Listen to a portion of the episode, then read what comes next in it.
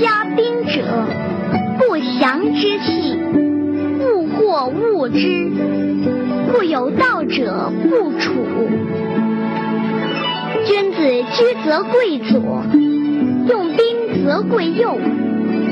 兵者，不祥之气，非君子之气，不得已而用之。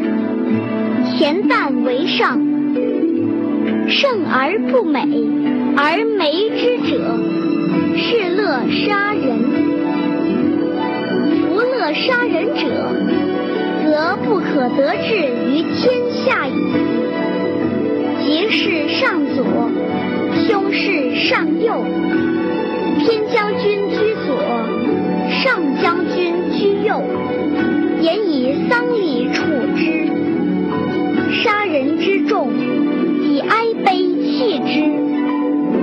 正；以丧礼处。这一章呢，承接上一章，继续讲与兵戎有关的事情。上一章主要讲兵的过患，而这一章呢，又专门讲如何用兵，需要用什么样的态度去对待和处理遇到的兵事。其实呢，人人都知道脾气大不好，容易失去和气，都知道。好逞强更不好，容易招人厌烦。都知道怨恨重不对，容易受到伤害。都知道呢，心狠更不对，容易招致灾祸。众人呢，甚至都对，呃，都会厌恶这些东西，但是呢，却没有人真正的去用心去考虑如何去除掉它。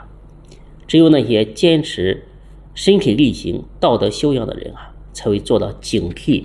这一类错误的发生，这些都是兵士反映在个人心中的具体的难题。那现实生活当中啊，作为一个凡夫，想要完全做到不用兵事也不可能。问题是在什么情况下用兵，该如何用兵？首先呢，绝对不要招惹是非，只有在迫不得已的情况下，才能去勉强做出应对。然后呢，时刻守住这一念。这一念就是恬淡的心态，用平静和坦然的方式去处理矛盾。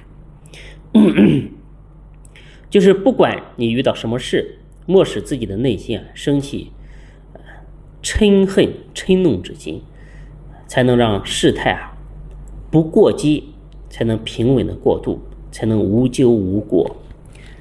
一切事物既有规律，又有法则，掌握了事情的规律。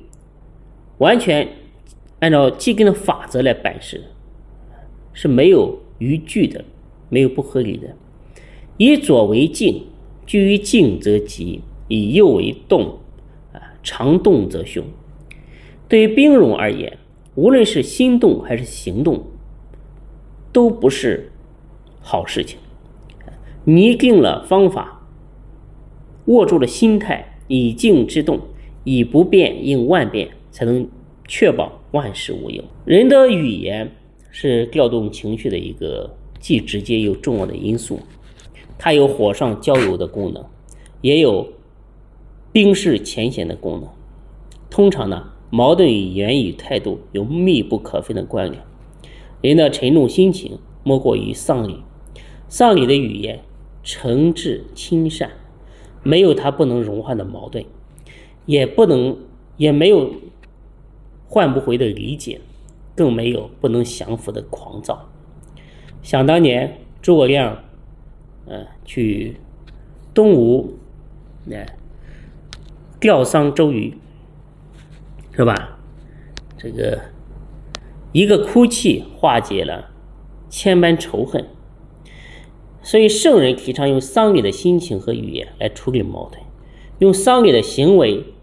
来弥补战胜所造成的损害，应该说没有比这种方法更有效、更特别。也看起来老子啊讲的是国家的用兵之道，其实呢讲的是让人们啊如何调节自己的心态，如何去改变自己的性情，如何去处理生活当中的敏感的问题。说到最终，就是要让人有足够的能力。用最好的方法去化解曾经的恶缘，让人生的道路平坦顺利。调理好这一颗微妙明亮的心。这一章呢就给大家讲到这里。呃，喜欢国学知识的话，可以加公众号“福慧正堂”。